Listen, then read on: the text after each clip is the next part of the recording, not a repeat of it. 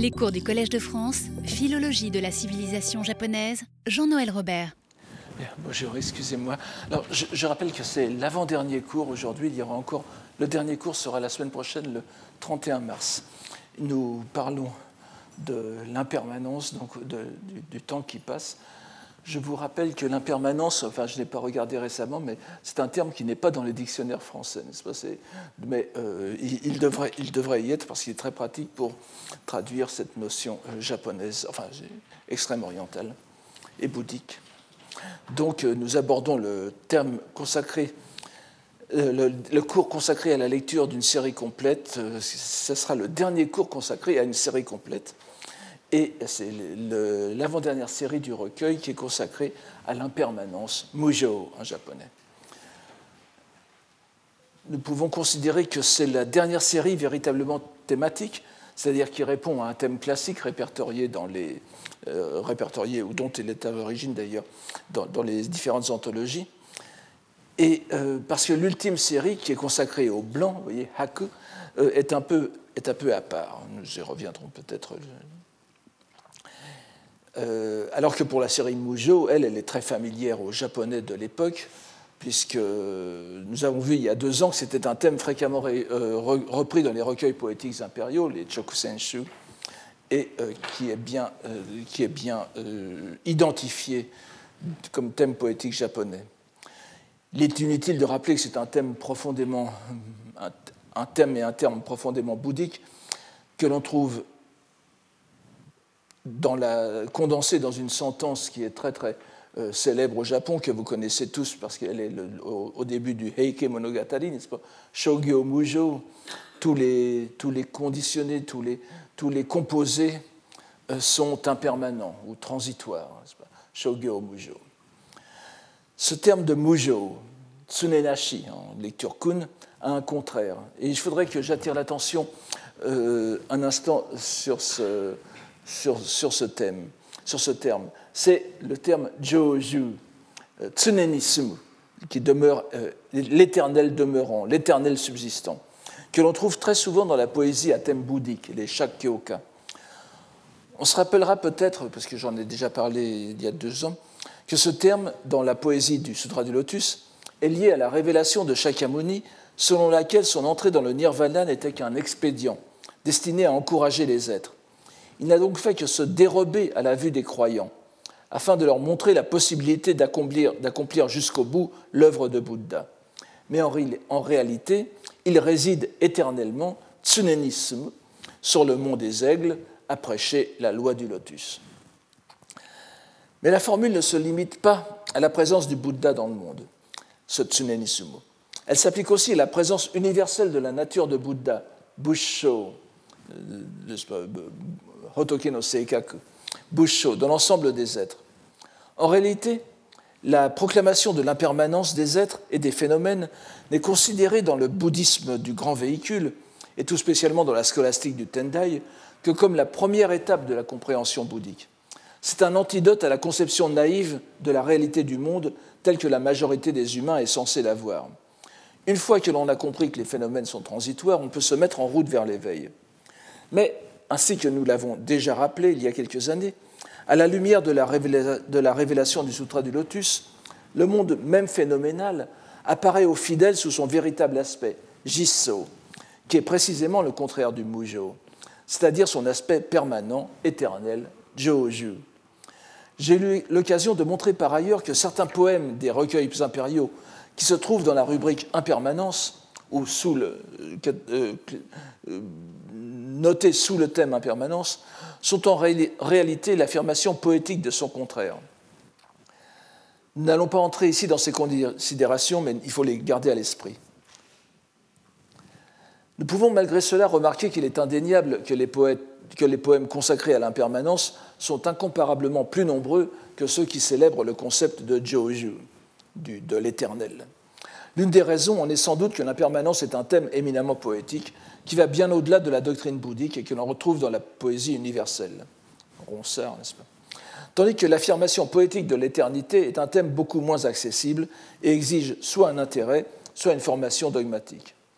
Gardons cependant à l'esprit que dans le Tendai, l'école Tendai, l'affirmation de l'impermanence ne se conçoit pas sans l'affirmation parallèle de l'éternité et de l'aspect véritable des entités comme réalité, Jiso.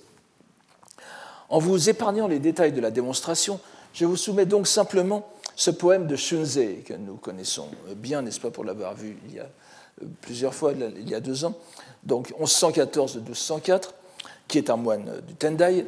Ce poème est recueilli dans le Shinkokinshu. Je vous en donne le texte ici. Et je me permets de traduire de la façon suivante. Ce monde qui est le nôtre, Yononaka, ce monde qui est le nôtre, si en pensée de continuité, homo itsudanete, nous l'observons, c'est une nuée blanche qui se fond dans le ciel vide.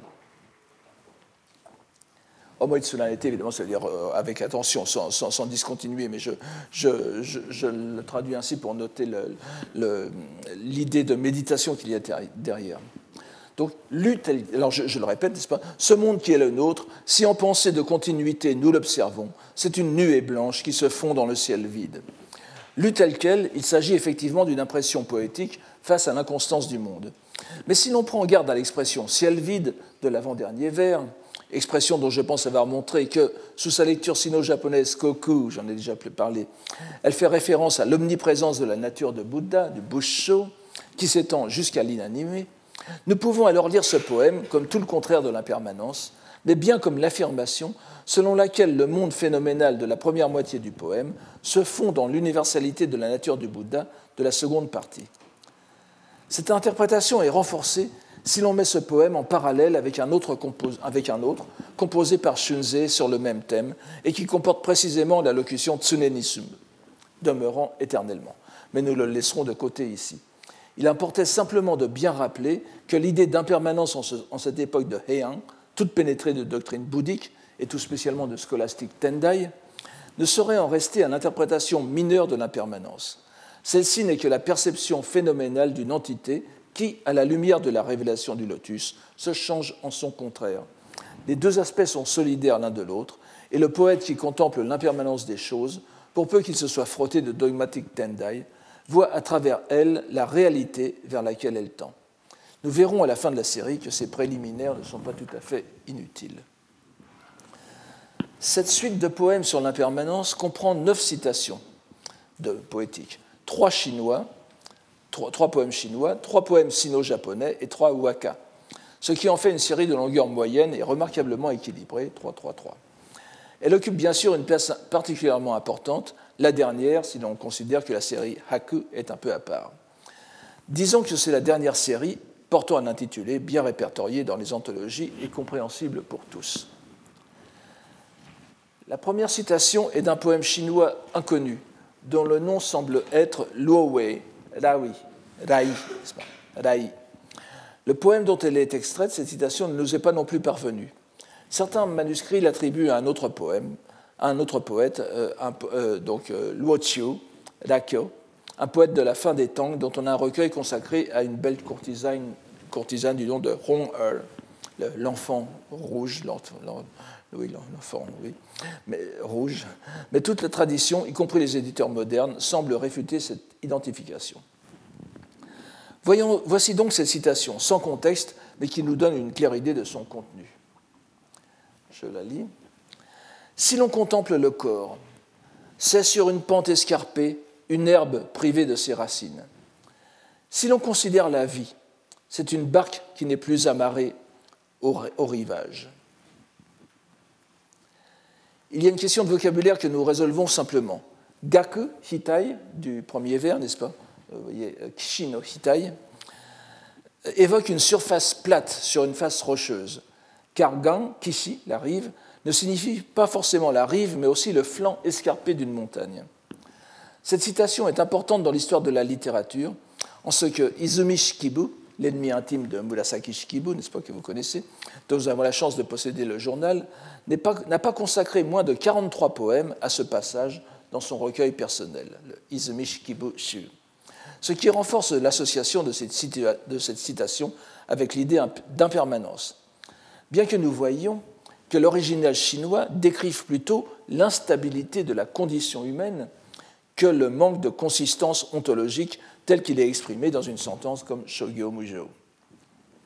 Bien qu'Eisai, ce, ce, commentateur que nous citons toujours, dont nous faisons la référence centrale, qui est sans doute du début de Kamakura, bien que Eisai donc ne dise presque rien de ce poème, les trois mots d'explication qu'il suggère avec précaution sont évocateurs. Et nous les trouvons amplement développés dans une autre édition du Loeishu, euh, sur laquelle je ne euh, euh, pas. Ces trois mots sont le rat de la lune, skinonesmi, que vous avez ici en quatrième ligne. Ce qui nous met bien sûr la puce à l'oreille, si j'ose dire. Et l'un des manuscrits du Roeishu, qui est le Shoryo Buhon, nous donne la version longue de cette allusion à une histoire bien connue qui a fait son chemin jusqu'au bout du monde chrétien à travers la légende dorée. Il s'agit d'un homme poursuivi par un tigre. Alors, dans le, dans dans le, dans le, je, vous résume ici, je vous résume ici la, narration telle qu'elle est dans le Sholeo Buhon, n'est-ce pas? Donc, un, il s'agit d'un homme poursuivi par un tigre. Alors que dans la citation de Sutra que je vous donne, que nous verrons très rapidement, nous n'aurons peut-être pas le temps de la voir, il est poursuivi par un éléphant, et qui arrive au bord d'un précipice, Iwano Kishi, voyez le, et il, aperçoit, il y aperçoit au fond un crocodile. Alors, Wani, dans la narration, est un dragon, un dragon empoisonné, même Dokudyu dans le, sutra. Un, dragon, un, crocodile, donc, qui l'attend la gueule grande ouverte. Il s'accroche à une liane dont la racine est rongée par deux rats noirs, deux, rats, l'un noir, l'autre blanc. Le commentateur nous dit que c'est l'illustration de l'impermanence du monde et nous le croyons sans peine. Si vous regardez cette, cette donc le passage plus développé tiré du Binzulu Seppokyo, dont je vous donne les références ici, vous voyez que ça ne s'arrête pas là, n'est-ce pas, puisque euh, continue avec la célèbre précision, donc il tombe dans, le trou, dans, l'abîme, dans le précipice, et euh, dans un puits, donc, et euh, où, vous avez donc les, rats, et il est entouré, lui, dans, l'abîme où il se trouve, de quatre, serpents, et qui essayent de le, mordre, n'est-ce pas? Et au, fond, il y a ce Dokuryu, la quatrième ligne, le, le l'empoisonner. Donc il, y a un serpent qui l'attend au, fond, un éléphant euh, furieux au-dessus, quatre serpents autour de lui. Et euh, sur le, sur le, il s'accroche à, une liane qui est reliée à un arbre, n'est-ce pas, euh, et à, la branche pendante d'un arbre, et en secouant l'arbre, il y a justement un nid d'abeilles dans l'arbre, et il y a des gouttes de miel qui tombent, n'est-ce pas en goûtant ce miel. Alors, ça n'est pas dit exactement comme cela ici, mais il goûte le miel et le miel lui fait oublier sa condition. Et dans ce Binzelu Seppokyo, il y a un détail qui n'apparaît jamais et auquel on pourrait penser aussi. S'il y a du miel, il y a des abeilles, n'est-ce pas? Et euh, ça, n'apparaît presque jamais dans, la dans, les, dans, la dans, les, narrations que j'ai pu trouver. Ici, vous avez en effet, voyez, vers Tokini, n'est-ce pas? À ce moment, euh, en faisant, en faisant bouger l'arbre, il détruit, il, euh, détruit le nid d'abeilles. Et les abeilles furieuses euh, commencent à le, piquer, n'est-ce pas? Et en plus, il y a un feu qui se déclare dans la brousse. vous voyez qu'il est très mal parti. Mais la, narration qui nous occupe ici s'arrête simplement au fait qu'il soit tombé dans le, précipice. donc, comme nous, pouvons le, voir, n'est-ce pas, de, voir dans cette citation, le lien entre, cette, poésie chinoise et la parabole bouddhique qui est derrière est fort ténue. On, il, n'est lié que par euh, euh, ce Kishin no Hitai, n'est-ce pas? Euh, Mais il était en tout cas bien établi à l'époque de Izumi Shikibu, puisqu'on trouve euh, dans son, journal, dans son, recueil poétique, 43 poèmes consacrés à ce thème, justement, ce, thème autour, de, autour de cette citation chinoise. C'est-à-dire, les 43 poèmes sont faits autour de cette citation chinoise. Et il y a d'ailleurs dans l'un des poèmes la phrase Iwan Okakemichi, c'est-à-dire le, la, dernière que je donne ici, n'est-ce pas, Iwan Okakemichi, qui est le chemin escarpé dans les rochers, qui fait clairement allusion à cela. Euh, d'ailleurs, euh, Izumi Shikibu est à peu près contemporaine de Kinto. La seconde partie de la citation, en revanche, euh, sur le, Tsunagaraza de Fune, est plus, est, plus perceptible puisqu'il s'agit d'une reconnaissable puisqu'il s'agit d'une citation tirée de du, Oui, je vous donne ici la, version latine de la légende dorée, si quelqu'un veut aller la voir, n'est-ce pas, dans l'édition de Grace, qui est assez facilement euh, disponible. On la trouve page 816. Donc, euh, on trouve dans le chapitre Zabien, n'est-ce pas, dans le, la troisième partie de Chuangzi, sous le chapitre Lieyuko, euh, c'est-à-dire Liezi, euh, il y a un passage où Lietze, le, sage, se fait morigéner par l'un de ses, euh, de ses amis de bien, diraient les bouddhistes, de la façon euh, suivante, ce que je vous donne en bas, n'est-ce pas Les habiles s'activent et les sages s'attristent. Les incapables n'ont plus rien à rechercher. Ils se rassasient et flânent ou errent sans but. Ils dérivent comme une barque sans amarre. C'est vainement qu'ils se livrent à cette errance. Ici encore, et bien plus que dans les vers précédents, ce n'est pas l'impermanence qui est au centre du passage de Zhuangzi. Tout tourne autour de l'attitude que le sage doit avoir à l'égard de son entourage et du monde en général. C'est une réflexion sur la place du sage dans la société. Si nous considérons les deux vers dans leur rapport mutuel, nous voyons qu'ils considèrent l'un et l'autre littéralement les hommes déracinés, ceux qui vont à volo, qui ne sont pas solidement reliés à une base ferme. Mais la, connotation bouddhique paraît, vous le voyez, assez faible. Cela ne rend que plus intéressant de constater l'action des commentateurs qui ont manifestement commencé très tôt et avec efficacité à bouddhiser cette citation. Et ne l'ont certes pas fait sans y être incité par le recueil lui-même, puisqu'il s'agit du premier poème de la série sur l'impermanence, ce qui ne peut que signifier que le poème était ainsi compris avant même d'être choisi par Quinto. Nous avons ici une énigme mineure, en quelque sorte, dans la constitution de cette série. Mais il est en même temps bien dans la continuité de la méthode de Quinto de commencer une série thématique par une citation quelque peu en décalage, qui va lui permettre de, continuer, de constituer l'enchaînement d'une façon dynamique et presque narrative, ainsi que nous allons le voir.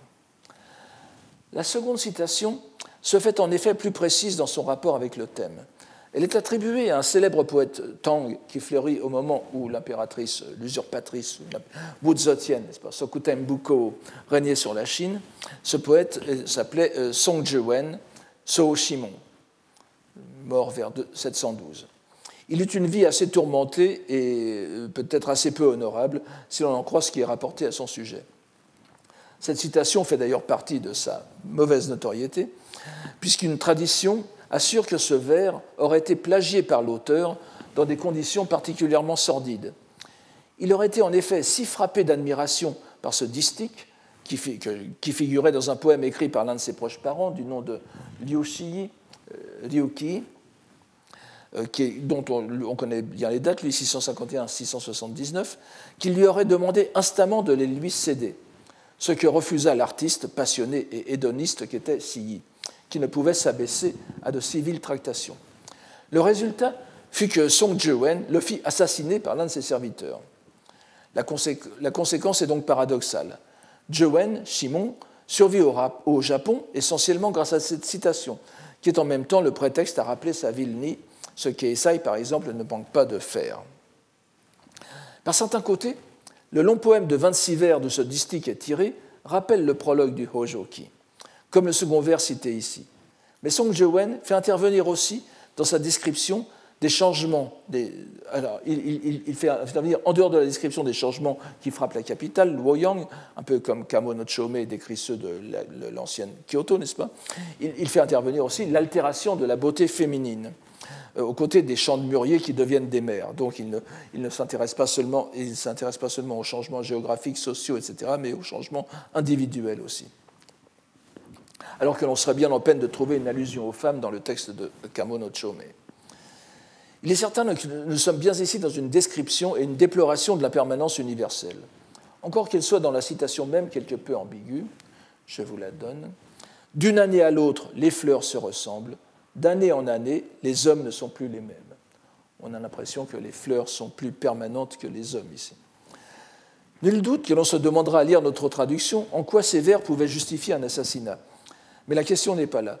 Nous constatons que la dynamique de la série se précise et que nous n'avons nul besoin d'évoquer une parabole bouddhique pour mettre en lumière le rapport du distique avec l'impermanence.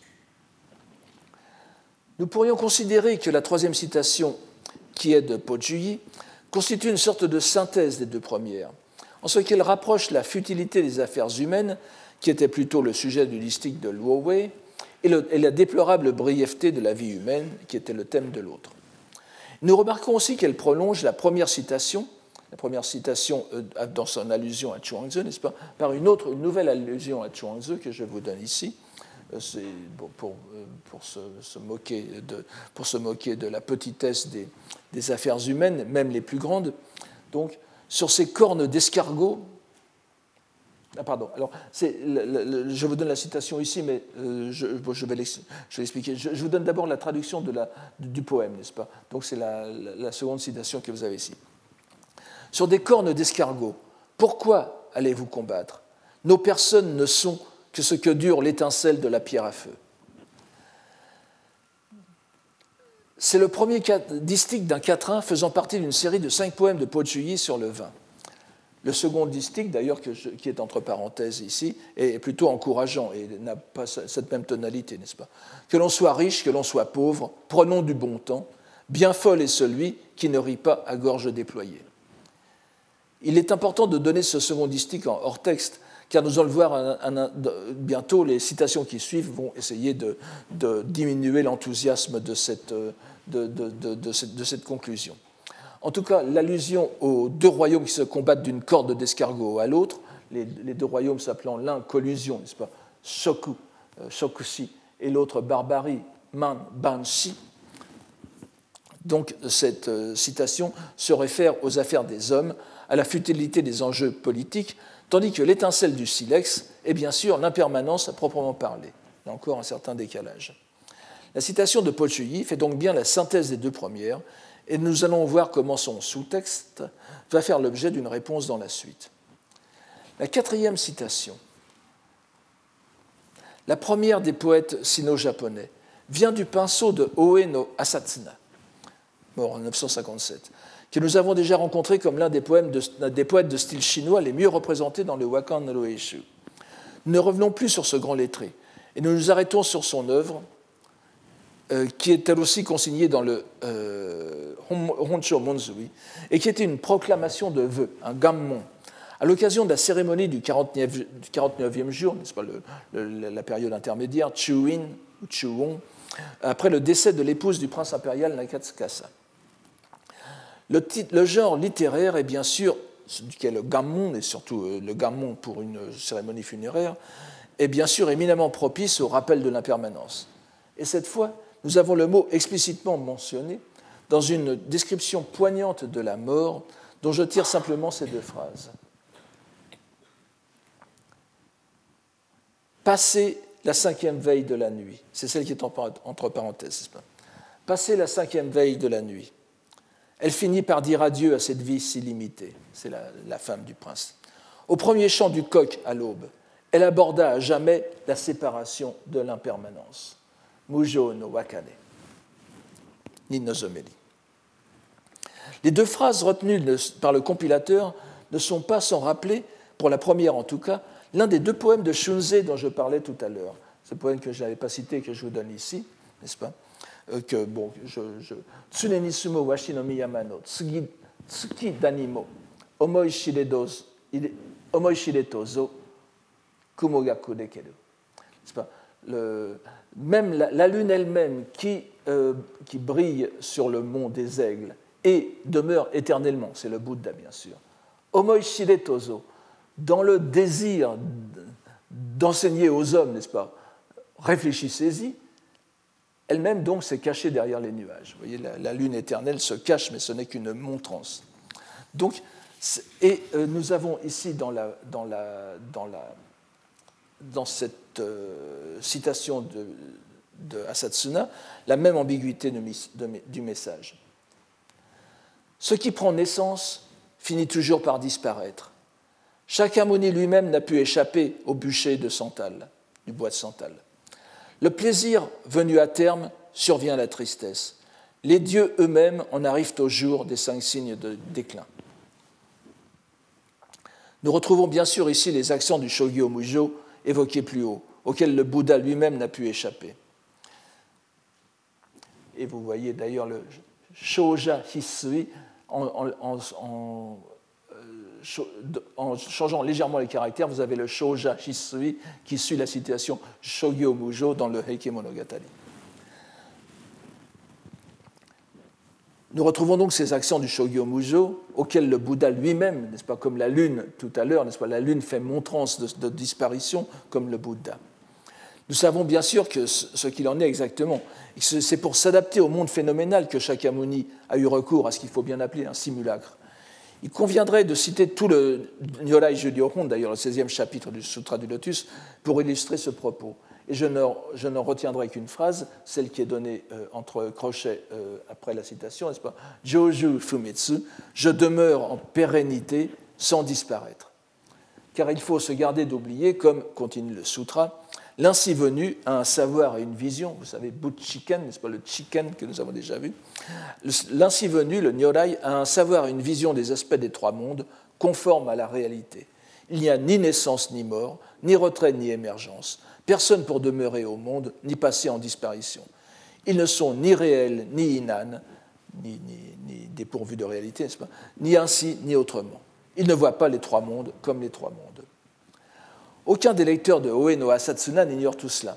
C'est un cas typique, donc, de texte qui s'annule lui-même en son sens profond, mais qu'on accepte temporairement, kalini, par convention littéraire, de prendre au sens littéral. Il n'en va pas de même, en revanche, bien que ce soit une vérité assez difficile à constater d'expérience par nous-mêmes, puisqu'on en voit assez peu, pour ce qui concerne les cinq signes de déclin des êtres vivants.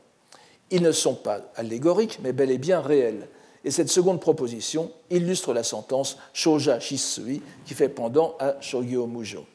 Pour les cinq signes de, déclin, je, ne vous les ai pas donnés là. Vous, savez que les, dieux les, dieux, les du bouddhisme, les devas, n'est-ce pas, pas les kami. Il faut faire une différence entre les deux.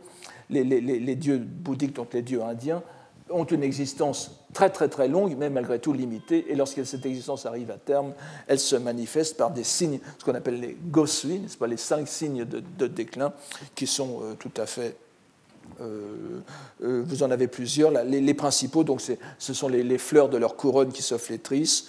Euh, ils se sentent mal à l'aise sur leur, siège, sur leur trône, ils gigotent sur leur trône.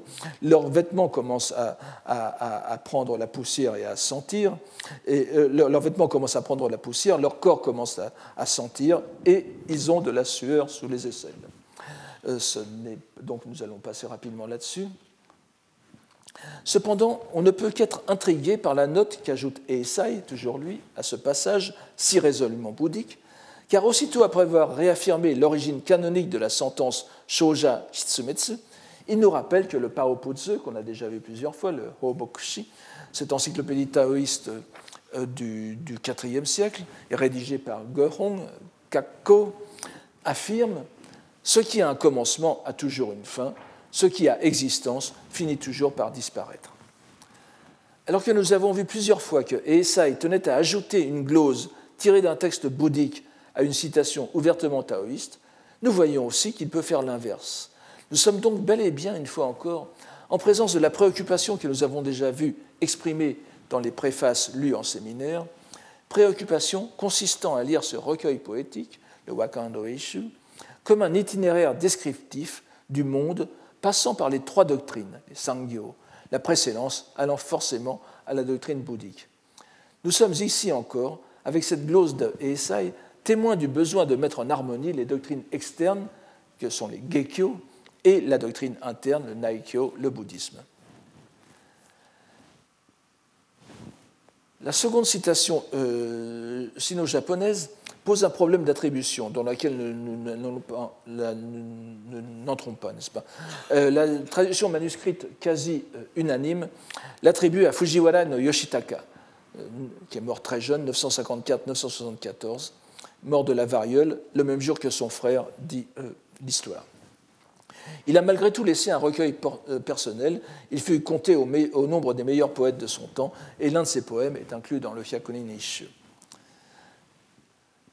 Cette citation nous donne euh, l'occasion d'apprécier le subtil talent de compilateur de Quinto. Elle se rattache en effet aux précédentes de deux façons, l'une explicite, l'autre implicite.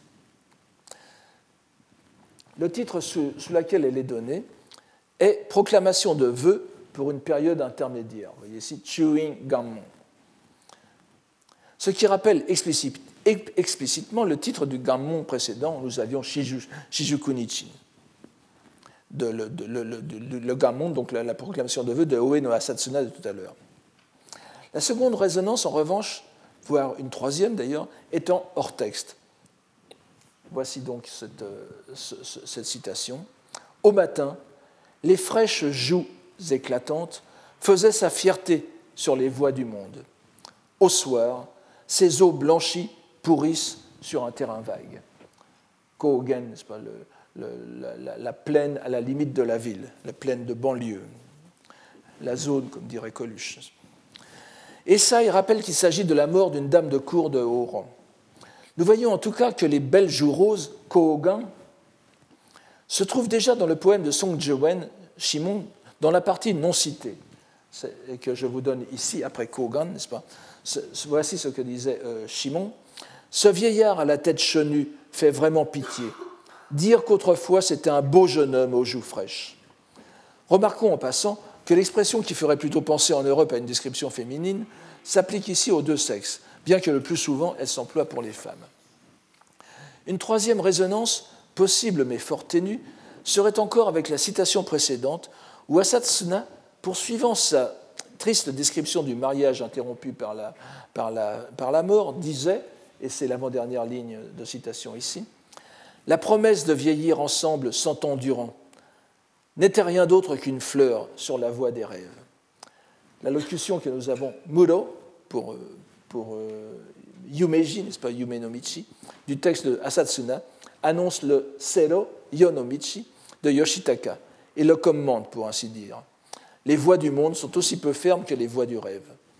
Aussi ténue qu'elle puisse sembler, la correspondance est bien là, et le contexte ne peut que nous engager à penser qu'il n'a rien de fortuit, ce d'autant plus que nous allons retrouver le rêve dans la citation suivante. Avec ce dernier euh, fragment sino-japonais, nous retrouvons Oe no Asatsuna dans un 8-1, dont un, distique avait déjà été cité dans la série sur les singes, que nous n'avons pas eu le temps de voir. Ce poème, intitulé En raccompagnant un moine qui part il repart vers son temple de montagne, euh, Yamani Kaeru So contraste la sérénité du moine qui regagne son lieu de méditation avec l'esprit inquiet de celui qui l'accompagne, encore en proie aux tentations du monde. Il convient d'ailleurs que remarquer que le cri des singes qui retentissent tout autour de la frêle passerelle de planches Kakehashi euh, qui est décrite dans, le poème, ces, planches, ces espèces d'allées de planches le long du flanc de la montagne, et qui peut encore être une allusion aussi au, Kakemichi que nous avons vu tout à l'heure. ces cris du singe donc font une allusion manifeste à l'expression bien connue euh, bouddhique, n'est-ce pas? Chien Iba, le Kokoro no Saru et euh, Ishiki no Uma, n'est-ce pas? Donc Kokoro no Saru, c'est le, singe qui est, la pensée, qui est l'esprit de l'homme, qui ne, peut jamais s'arrêter à un objet et qui va euh, de qui va d'objet en objet comme le, singe saute de, branche en branche. Donc c'est la pensée tiraillée entre les divers attraits mondains. Par exemple, comme dit le, vers, un vers qui, précède, euh, lorsque le, alors moine euh, repart fièrement drapé dans sa robe, dans sa robe de, moine, et brandissant sa canne à anneaux, son shakujo, n'est-ce pas? Le poète, lui, comme dit le, premier vers que vous avez entre parenthèses ici, entre crochets ici, il retournera à la honte de ses passions terrestres. le kujin no jo, c'est euh, hazuru le kujin no jo ni kaeru, wakarete, hazuru hajiru, hazukashi, rokujin no jo ni kaeru. Et vous voyez qu'il emploie le caractère hazu, hazukashi, euh, qui s'écrit normalement avec, euh, l'Ishimben, n'est-ce pas, la clé du cœur, avec le dragon, l'ogre à côté, le démon à côté, l'Ishimben ni Oni. Ici, c'est Onnahen ni Oni. C'est une, un, une, variante bien attestée, mais elle est attestée aussi euh, euh, dans ce poème même, elle semble bien être le propre de l'auteur, et en mettant la clé de la femme, il dit euh, à quelle tentation du monde il, se, il retourne, n'est-ce pas? Alors, c'est ici qu'intervient ce, distique. Bien que je contemple le reflet de la lune d'automne dans les vagues qu'est le monde, le reflet de la lune d'automne dans les vagues qu'est notre monde, je ne peux échapper à la renommée d'une fleur de printemps vue en rêve, qu'est mon ambition. Le premier vers, avec le verbe kanzu, midu, kanzul, qui signifie la contemplation et avant tout l'observation et le discernement, est en opposition avec le second. Son amitié avec le moine a certes permis au poète de comprendre la vanité et l'impermanence, et c'est d'ailleurs le titre du poème dans certains manuscrits, comme vous avez ici, Moujo, mais les passions des six poussières mentionnées au vers précédent l'empêchent d'y échapper.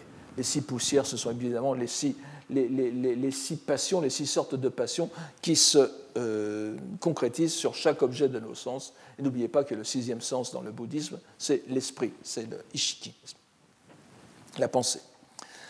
Tous les commentateurs remarquent que le premier vers du distique est une probable allusion, n'est-ce pas, avec ce euh, Shugetsu no, Kage, le, reflet de la lune d'automne, est une probable allusion à l'une des six comparaisons des Rokuyu du euh, Sutra de Vimalakirti, du Yuimagyo, c'est-à-dire Suichu, Suichu Getsu no Tsuki. Encore qu'il faille reconnaître que l'image est si omniprésente dans la littérature, bouddhique qu'il semble exagéré de l'imputer directement au sutra ici. On peut cependant estimer que l'usage du verbe kan, terme presque technique du bouddhisme, donne à penser que nous sommes, que nous sommes plus loin que dans une simple métaphore littéraire. Asatsuna se réfère à l'enseignement ou à la pratique du moine, ce qui rend probable que nous devions bien lire Suichu Getsu par-delà l'expression plus développée du poème. C'est en tout cas l'avis de Eisai et de ses commentateurs anciens. Je vous rappelle que les six, les six comparaisons du Sutra de Vimalakirti, n'est-ce pas, c'est Maboroshi, c'est pas le, mirage, le Inazuma, la den, l'éclair, Yume, le, le, rêve, Honoo, la flamme, le feu follet, peut-être plutôt ici, et vous avez les, deux dernières expressions, Suichu Getsu, donc Mizuno Naka no Tsuki, et Kyochu Zo, Kagami no Naka no Zo, l'image dans le miroir. Mais le même Eisai ne s'arrête pas là. Il nous indique aussi que le second vers se réfère à Chuangzi, encore une fois. J'avoue ne pas être sûr de ce à quoi il fait allusion. Mais il est en revanche, à moins que ce soit euh, évidemment l'épisode du rêve, dans le, papillon, le rêve du papillon dans Chuangzi, ce qui, est possible, euh, mais, il est en revanche indéniable que ce second vers a bel et bien une tonalité taoïste. La renommée en rêve, et remarquons que Asatsuna altère les termes de la même façon que pour la lune dans l'eau, de façon à masquer légèrement l'origine. Vous voyez que c'est donc euh, c'est euh, Uchi no Nao, c'est donc Haru no Hana no Yume no Uchi no Na, donc c'est légèrement, légèrement retransformé. Cela renvoie directement au premier poème de la série sur les demeures d'immortels, vous en souvenez peut-être, euh, avec le distique de Yuan Zhan, où il parlait de les honneurs dans le rêve ne durent que du matin au soir. L'allusion semble ici assez, claire. L'identité ne peut être fortuite. Nous retrouvons la préoccupation de Quinto d'inclure des poèmes qui soient à la fois des ouvertures sur le bouddhisme et le taoïsme. Mais nous devons prendre garde aussi à la place des citations dans chaque séquence. Dans cette séquence sino-japonaise, nous avons d'abord vu l'impermanence attribuée à la plus haute existence qui soit, celle du Bouddha, puis des dieux. Nous sommes ensuite descendus à la dimension la plus proche, qui est la nôtre, sous la forme des eaux pourrissants. Kutsu, n'est-ce pas? Kuchiru Hone. Et bien sûr, tout le monde pensera ici à Ono no Komachi, n'est-ce pas, la poétesse de Ono no Komachi, qui est euh, décrite comme dans, ces séries de, de, de, huit, images, vous voyez son corps de beauté euh, splendide, dépérissant, pourrissant peu à peu pour ne plus devenir que des eaux blanchies, thème qui a été bien sûr euh, traité par notre ami François Lachaud, La jeune fille et la mort. Donc cette dernière citation nous laisse en quelque sorte, après les deux autres, en suspens. Le poète est conscient de l'impermanence et de la vacuité de nature propre, Jishoku, euh, qui, est, la, ce qui est la, même chose que l'impermanence, n'est-ce pas? Mujo et Jishoku, mais il reconnaît qu'il ne peut encore s'en détacher. La tonalité générale de la séquence de style chinois est donc bouddhique, certainement, mais il est tout aussi important de remarquer la claire présence du taoïsme aux côtés du bouddhisme. Cela est quelque peu paradoxal, car nous savons bien, après la série sur les demeures des immortels, précisément, que ce que recherchent les adeptes du Tao, c'est l'immortalité physique et la possibilité de vivre éternellement dans les îles des bienheureux ou dans les grottes ciel. Mais nous pouvons comprendre sans peine l'intention du compilateur. Ce qui était pour les taoïstes démonstration de la relativité de ce que le vulgaire considère comme un absolu, que ce soit les catégories euh, spatio-temporelles ordinaires ou la renommée littéraire aussi bien que politique, tout cela donc avait pour but d'indiquer la vraie voie qui peut apparaître comme transcendant le monde. Mais pour les taoïstes, c'est le dépassement du monde vulgaire. Les demeures des immortels sont encore dans des lieux terrestres ou autour de, notre monde connu, mais des lieux identifiables, que ce soit les, noms des montagnes, des différentes montagnes, ou bien les, îles fortunées qui sont dans la mer de l'Est. Le bouddhisme peut faire sienne cette démonstration, mais les moines savent bien que la voie bouddhique les mène bien au-delà de la voie taoïste. C'est à peu près la position de Kukai dans, la, convergence des trois enseignements, le Sangoshi, qui, qui peut reconnaître la supériorité du taoïsme sur le confucianisme, mais se garde bien de le mettre sur un pied d'égalité avec le bouddhisme. Ainsi, dans cet enchaînement, il est indéniable que le bouddhisme, que le taoïsme constitue une sorte de compagnon de route pour le bouddhisme, en ce qu'il permet de découvrir l'insuffisance de la perception vulgaire du monde, mais il est tout aussi indéniable que les deux doctrines ne mènent pas leurs adeptes respectifs à un terme semblable. Seul le bouddhisme peut mener jusqu'au bout de la compréhension de l'impermanence. Ainsi, la séquence de style chinois a permis à la fois de rendre compte de la mesure dans laquelle le taoïsme peut accompagner le bouddhisme, tout en en montrant les limites. Comme de coutume, pouvons-nous dire à présent que nous avons déjà survolé une partie significative du recueil, la séquence japonaise va apporter son lot de surprises.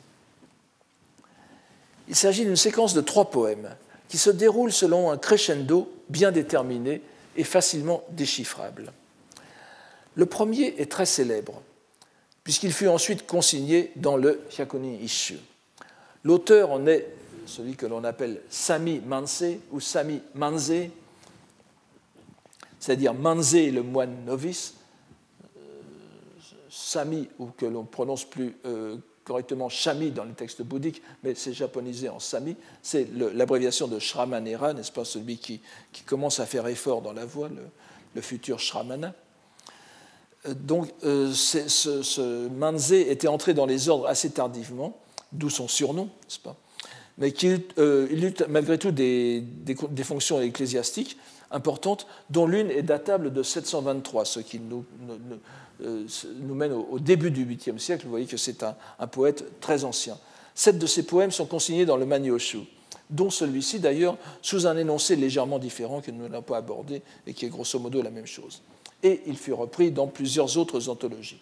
La voici, tout le monde la connaît, n'est-ce pas euh, Donc, euh, ce monde qui est le nôtre, à quoi le comparer?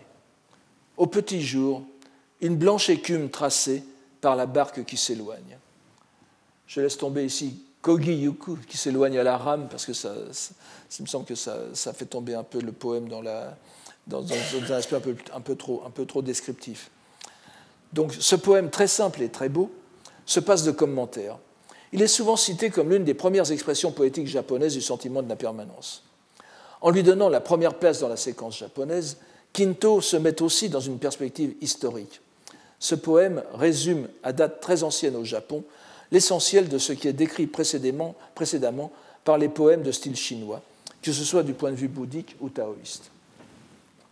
Nous remarquons que le contenu bouddhique du poème est à peine esquissé. Il faut, il faut remonter à l'autre série bien connue de, euh, des six comparaisons, vous avez en général, lorsqu'on parle des rokuyu, n'est-ce pas et, parfois d'ailleurs on dit rikuyu pour faire bouddhique, alors que c'est le contraire, mais je n'entre pas dans ces détails. Donc l'autre série de six comparaisons est celle donnée dans la Vajrachedika, n'est-ce pas, le, Kongokyo. À la fin, vous avez, vous avez ce, célèbre quatrain de la fin du Kongokyo, où on vous redonne les, euh, les, les, Issai Uiho. Vous avez ici le, le les oui que vous avez dans le Iroha no Uta, n'est-ce pas? Oui no euh, Okuyama. Ce sont les composés, le, monde, fait de composés. Et euh, c'est pratiquement, pratiquement synonyme de shogyo, pour la plupart des Japonais en tout cas. Euh, D'ailleurs, même en sanskrit, les deux noms sont, faits sur des racines semblables. Je, ne vais pas plus avant. Mais vous voyez que les six comparaisons ici, c'est Yume no Gotoshi, Maboroshi, Utakata ou Awa, n'est-ce pas? Donc c'est le, le, le, rêve, le mirage, l'écume, Kage, le reflet, et aussi la, tsuyu, n'est-ce pas, la, rosée, et euh, l'éclair, encore une fois. Donc ça recoupe, ça recoupe mais pas tout à fait, les rokuyu de, de, du, euh, de, du Malakirti. Et vous voyez qu'ici, donc, le, ce, ce, Shiranami peut en effet rappeler le, les, bulles ou l'écume du euh, Kongokyo. alors, il y aurait donc quand même une citation, une, une, intentionnalité vraiment bouddhique, mais qui est en plus bien sûr précisée par l'identité même de l'auteur, qui est un, qui est un un novice, n'est-ce pas, un sami, ou bien ici, vous voyez que Manze Hoshi, on, lui donne, on le donne ici comme maître du Dharma, donc au-delà d'un sami. Rappelons encore un trait remarquable du poème dans ses rapports avec le recueil, c'est qu'il il il comporte l'emploi explicite du verbe tatou, n'est-ce pas Nanini tatoen, à quoi allons-nous le comparer? Qui renvoie non seulement, comme on pourrait le comprendre, aux, hésitations de l'auteur, du poète, qui cherche une image adéquate, mais aussi et surtout aux multiples citations bouddhiques que nous avons vues, dans, lesquelles la conduite du Bouddha, le Butsuji, se définit par l'emploi des narrations innen et des comparaisons ou métaphores hiyu. La pièce de Manze se place ainsi aux côtés des très nombreux fragments et citations du recueil qui contiennent des termes signifiant la comparaison et qui s'inscrivent de cette façon dans le projet bouddhique tel qu'il est résumé par Po je le répète encore, transformer les, spécieuses paroles poétiques en éloge du véhicule du Bouddha, ce qui est le propre, propre de l'œuvre de, de Bouddha, de la conduite de Bouddha, de Butsuji. Une fois encore, nous sommes ici confrontés à un problème de classement, après ce qui va suivre, que nous allons tenter de résoudre en suivant la logique que nous avons prêtée à Kinto, logique fondée sur sa connaissance de la doctrine bouddhique. Il y a tout d'abord un poème adventiste, dans certains manuscrits seulement, et que le professeur Sato, l'auteur de la dernière édition du, euh, nous donne malgré tout. Je la reprends pour au moins deux raisons, en dehors de sa beauté. Tout d'abord, il se trouve à l'origine dans le Kokinshu, les poèmes de jadis et de naguère, d'autrefois et d'aujourd'hui, sans nom d'auteur, au second livre des Miscellanées, Zoka, dans une longue série de poèmes. Le premier de cette série euh, étant le poème 933, qui commence par les mots Yononaka wa nanika tsunenaru. Qu'est-ce qui peut être éternel dans ce monde, dans ce monde où nous sommes, dans ce bas monde, qui annonce suffisamment la teneur de ce qu'il suit? Il faudrait d'ailleurs citer presque tout le livre de ce Kokinshu dont, presque chaque poème comporte l'expression ukiyo, pas, ce, monde, ce monde, de, ce monde de, souffrance, ce monde sinistre, ou bien une variante des mêmes mots, comme yono ukikoto ou yono yo yo ushiyo, n'est-ce pas, etc. une variante de l'adjectif. Ou bien encore des mots comme yume ou hakanashi, c'est-à-dire le rêve ou bien ce qui est éphémère.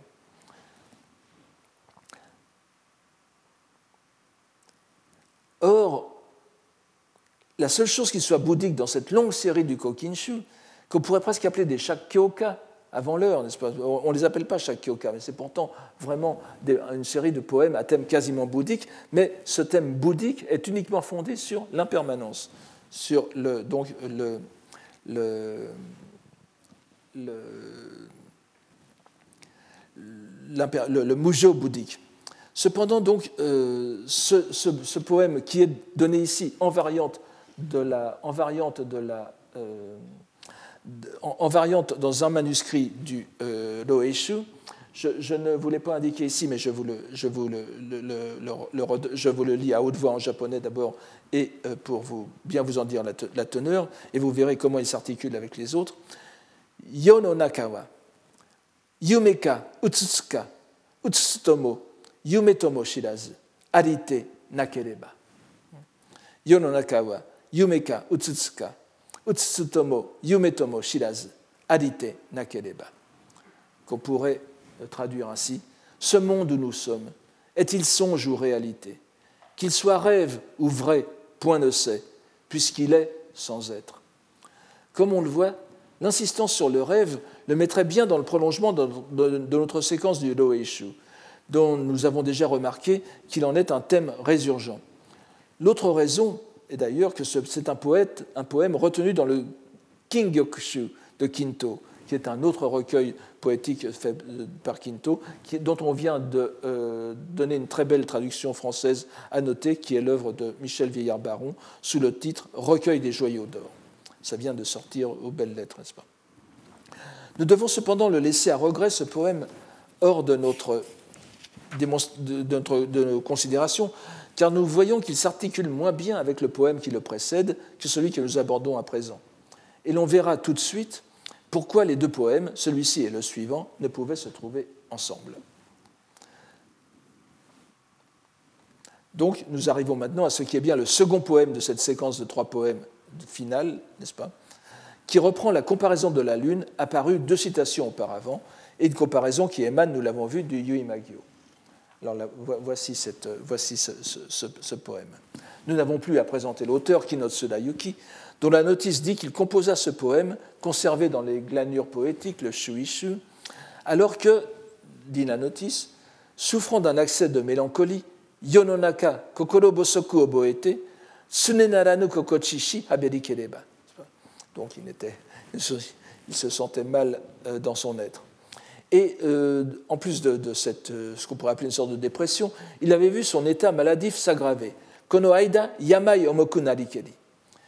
Et à cause de cette notice, les lecteurs japonais ont voulu voir dans cette pièce un poème d'adieu au monde, un JC de euh, Kinotsuda. Mais à l'origine, ce n'est pas, pas, explicitement cela. C'est la, la, postérité qui a voulu le, le, faire ainsi. Nous y voyons en tout cas une interrogation sur l'existence. Le voici. Tenemusubu, n'est-ce pas? Au creux de mes mains, s'abrite dans l'eau un reflet de lune. Est-il ou n'est-il pas ce monde où je demeure? En réalité, ça fait avec le Tsugikage no Arukanakika no Yoni. Vous voyez que le Arukanakika se, rapporte à la fois à Tsuki no Kage et à, yon, à, Yo, n'est-ce pas? Yo no Naka. Donc, mais en français, nous sommes obligés de scinder, sinon ça ferait une phrase impossible. Donc le, mot yo pouvant signifier monde, âge, génération, durée de vie, Tsurayuki s'interroge à la fois sur l'inconstance du monde, qui est aussi peu consistant que le reflet de la lune dans l'eau qu'il puise au creux de ses mains, et sur le peu d'assurance de voir sa propre existence se prolonger. Nous constatons que le jeu sur Haruka Nakika est trop proche de Adite Nakereba, du, poème que nous avons vu, euh, qui n'est pas conservé dans la tradition, pour que les deux poèmes coexistent. Ils ont donc été répartis entre le Roeishu et le Kingyokushu. C'est du moins ce qu'on peut euh, envisager. Par le choix de ces deux poèmes sur l'écume et le reflet de lune, avec plus que jamais en filigrane le rêve, Kinto pourrait conclure sa séquence. C'est d'ailleurs bien ce qu'il fait selon certains manuscrits, qui mettent en dernier le poème de Tsurayuki. Mais ce n'est pas la grande majorité. Celle-ci s'accordant à donner la dernière place à un poème tout à fait singulier si on le lit au-delà de sa lettre. Il est l'œuvre du recteur monacal Henjo, Henjo, Sojo, n'est-ce pas, qu'on trouve parfois euh, du Sojo Henjo, dont nous avons déjà vu le poème si complexe des perles de rosée sur les pétales de lotus, dans lequel il s'interrogeait sur le vrai et le faux. Il, aime, bien, il aime beaucoup ces, poèmes très ambigus, on ne sait plus où est la réalité.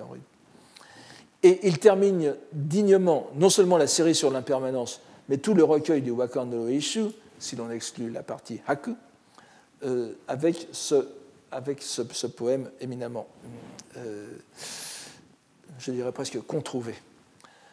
Ce poème sera d'ailleurs plus tard retenu comme le premier dans la rubrique Aishoka, encore les élégies, du euh, Shinkokinshu, des nouveaux poèmes de jadis et de naguère.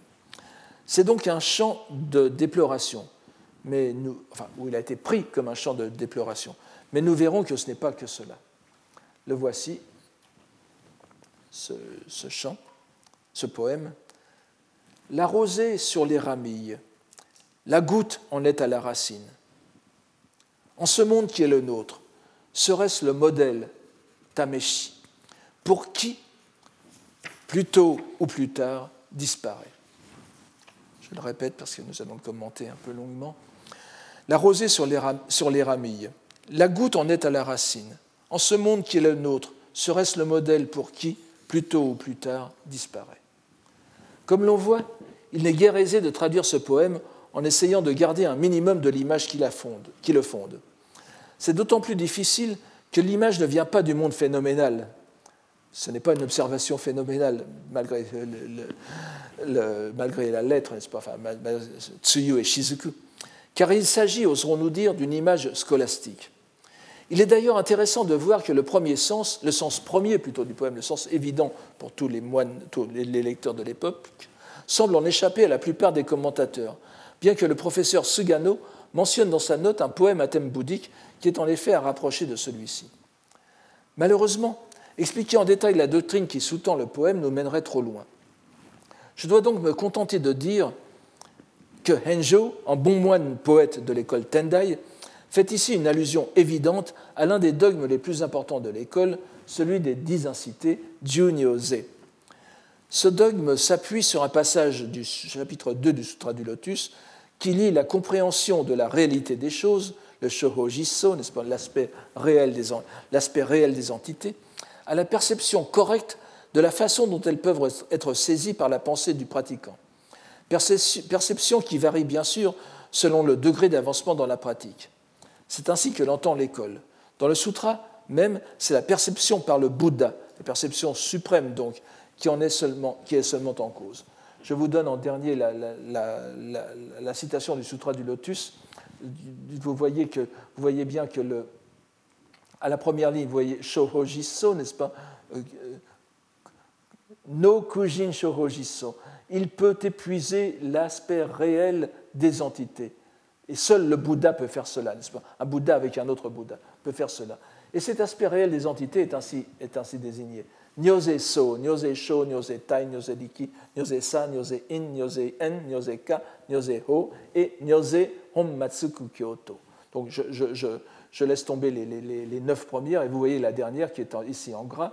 Nyose hommatsuku kyoto, c'est l'incité. Ainsi est la totale égalité kukyoto entre hommatsu, entre le début et la fin. Nous ne nous interrogerons pas trop sur ce que ça veut dire du point de vue scolastique, mais vous voyez, moto sue. Je suppose que c'est déjà assez clair pour vous. Pas? Donc, euh, la dernière des six incités, celle qui les reprend toutes, est appelée incité de parfaite égalité du début et de la fin. C'est-à-dire que tout le parcours, le parcours cognitif opéré par la pensée est en réalité un retour à l'origine, qui n'est jamais différente en son essence des différentes manifestations qui se déploient à tous les niveaux du phénoménal. Car c'est bien de cela qu'il s'agit. Les dix, incités s'exercent dans les dix niveaux d'existence, Jukkai, n'est-ce pas? Juno Sekai. Elles constituent un moyen de les appréhender du plus bas, du plus bas de ces niveaux d'existence, les enfers, Jigoku, jusqu'au plus haut, le plan de Bouddha, Bukkai, que nous allons voir dans le séminaire tout à l'heure d'ailleurs. Euh, donc, voici ce que signifie à peu près cette, cette incité. Et donc arrêtons-nous là pour revenir au poème du moine Tendai, qui est Henjo, lequel joue bien sûr sur l'essence phénoménale et dogmatique à la fois. La rosée, comme chacun sait, précède les gouttes en lesquelles elle se forme pour tomber des feuilles où elle s'est constituée, musubu. Or, dans la nature, ces feuilles et les rameaux où elles poussent sont aux extrémités des arbres, suées donc, et les gouttes retournent à la racine, vont vers la racine de ces mêmes arbres, moto. La rosée, cause, et la goutte, effet, inversent le processus logique, puisque euh, la, cause est dans, est dans, les extrémités et l'effet est dans la racine. Mais en même temps démontre la, validité de cette dixième incité, puisque c'est la totale égalité entre les deux. Début et fin sont parfaitement intégrés l'un dans l'autre. C'est ce que Jien exprime aussi dans un, dans un, dans un, dans un poème euh, très, euh, dans un poème sur cette même incité. Je n'insiste pas trop sur ce poème. Vous voyez, Zehon Matsuku Kyoto Nimo Harukurete Kozue no Hana no Neni Kaeri.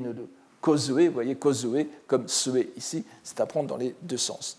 En parfaite égalité du début et de fin, dit le printemps s'en allant, la fleur sur la ramille retourne à la racine.